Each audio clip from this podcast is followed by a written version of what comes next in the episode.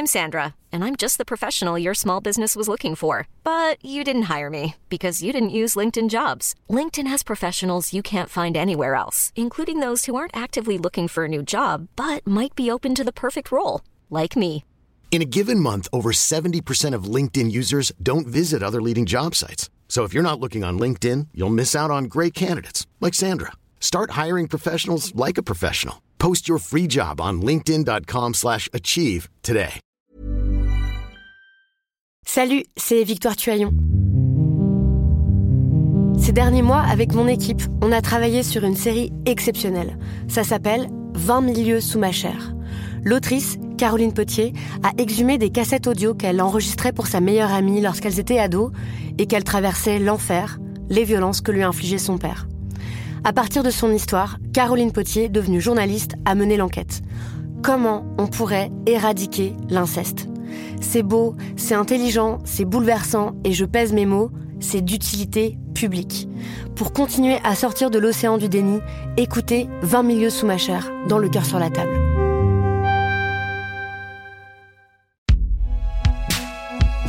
Bibi bibi binge audio. Salut, c'est Thomas Rozek. Il y a quelques épisodes de cela, nous évoquions la trajectoire ô combien particulière de Kanye West et sa chute sans fin dans les abysses de l'ultra-droite. Au passage, on s'était posé la question de ce qui nous fascine dans ce genre de parcours qui font partie des classiques des récits les destins brisés. Ces personnages voués à la grandeur, qui l'approchent, qui la touchent, qui la vivent parfois pleinement, puis qui en sont privés, soit par leurs propres actions, soit par un coup du sort injuste, soit par un subtil mélange des deux. Restons sur cette idée et entamons, si vous le voulez bien, cette année 2023 par une galerie de portraits qui tous pourraient revendiquer l'étiquette de destin brisé. Ces portraits, ils sont signés par ma camarade Juliette Livartowski, c'est Elisa Grenet, Quentin Bresson et Paul Berthiaud qui les réalisent. Et juste avant d'en découvrir le premier, voici tout de suite un prologue pour nous mettre en condition. Bienvenue dans Programme B.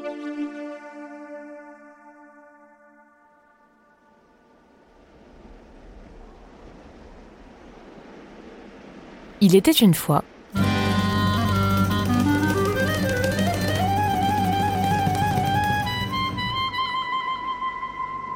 Un homme, un homme très riche et très puissant, destin brisé, connu pour sa cruauté et ses multiples emportements. Fort avec les faibles, faible avec les forts. Prologue. Qui un beau jour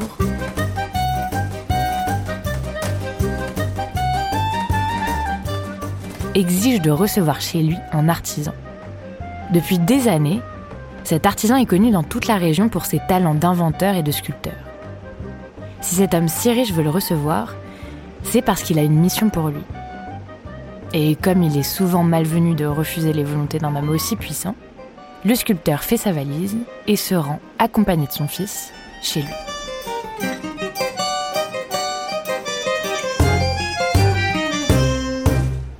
Sur place, le père et le fils sont ébahis par l'immensité et la beauté des lieux. Mais ils restent prudents.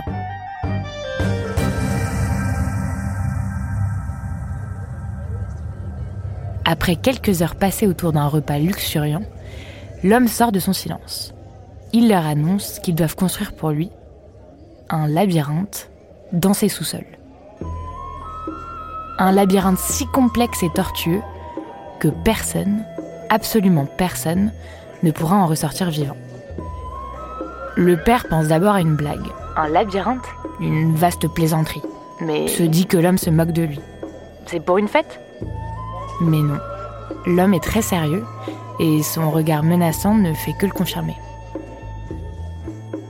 Le père et le fils se mettent au travail.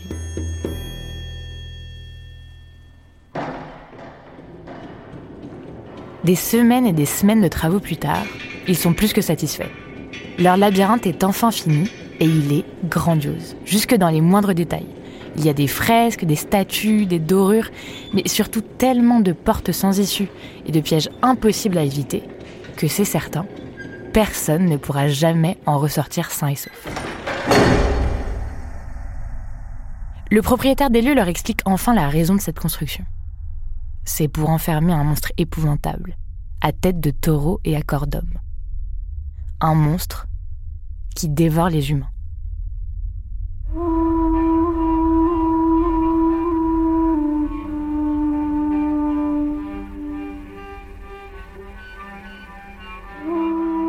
Bon, ok, le père et le fils ne posent pas plus de questions.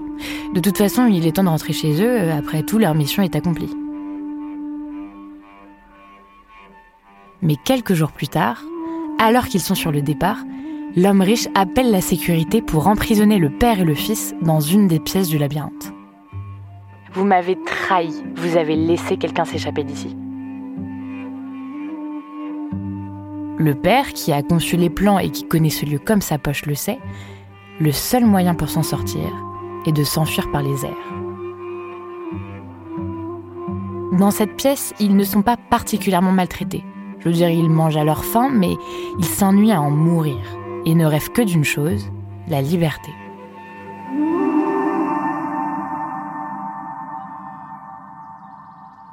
Un jour, en regardant des oiseaux qui s'envolent en direction de la mer, le père a une idée.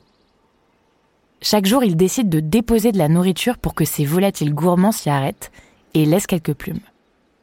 Au bout de plusieurs mois d'enfermement, il se met au travail, en secret. Un matin, tôt, très tôt, alors que le soleil n'est même pas encore levé, le père réveille son fils en hâte. Tout est prêt, réveille-toi. On peut partir. Le fils qui n'est pas franchement matinal ne comprend rien. Son père aurait-il perdu la boule? Encore endormi, il voit son père tirer de sous son lit quatre ailes, immenses, vraiment immenses, confectionnées grâce aux plumes recueillies pendant ces longs mois et collées grâce à de la cire de bougie. Allez, debout Je vais fixer deux ailes à tes épaules et à tes bras. Ensuite, tu attacheras toi-même l'autre père. Le père le met en garde. Mon fils, c'est notre seule chance de sortir d'ici. Mais il faut absolument que tu m'écoutes. Ne vole pas trop près de la mer pour ne pas mouiller tes plumes qui risqueraient de t'empêcher de voler. Mais surtout, ne vole pas trop près du soleil, sinon la cire risquerait de fondre.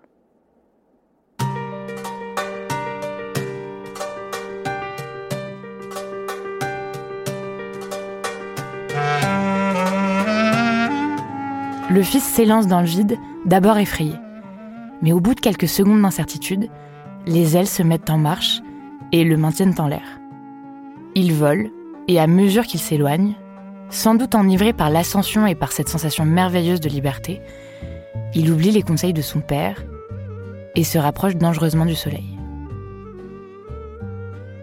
Et ce qui devait arriver arriva. La cire de ses ailes se mit à fondre, le fils plongea vers le sol, et sous le regard horrifié de son père, il disparut dans la mer.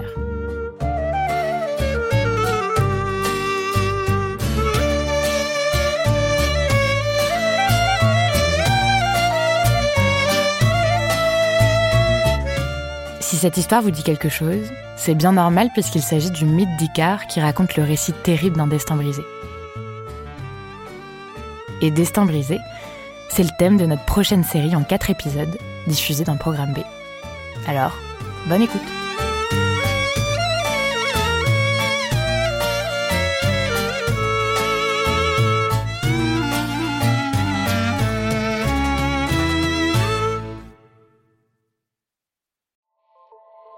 Salut, c'est Sinamir du podcast L'Affaire.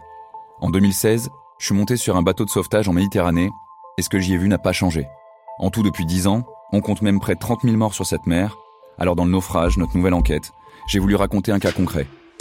Comment 130 personnes sont mortes en 2021 à la frontière de l'Europe, malgré des dizaines d'appels de détresse. Qui n'a pas pu les sauver? Pourquoi? Qui étaient ces disparus? Et surtout, comment on en est arrivé à ne plus parler de 130 personnes qui meurent le même jour sur un bateau au milieu de la Méditerranée? Le naufrage, c'est la nouvelle série du podcast L'affaire de Paradiso Média. Une enquête que vous pouvez retrouver gratuitement chaque semaine à partir du 27 mars 2024 sur toutes les applications de podcast.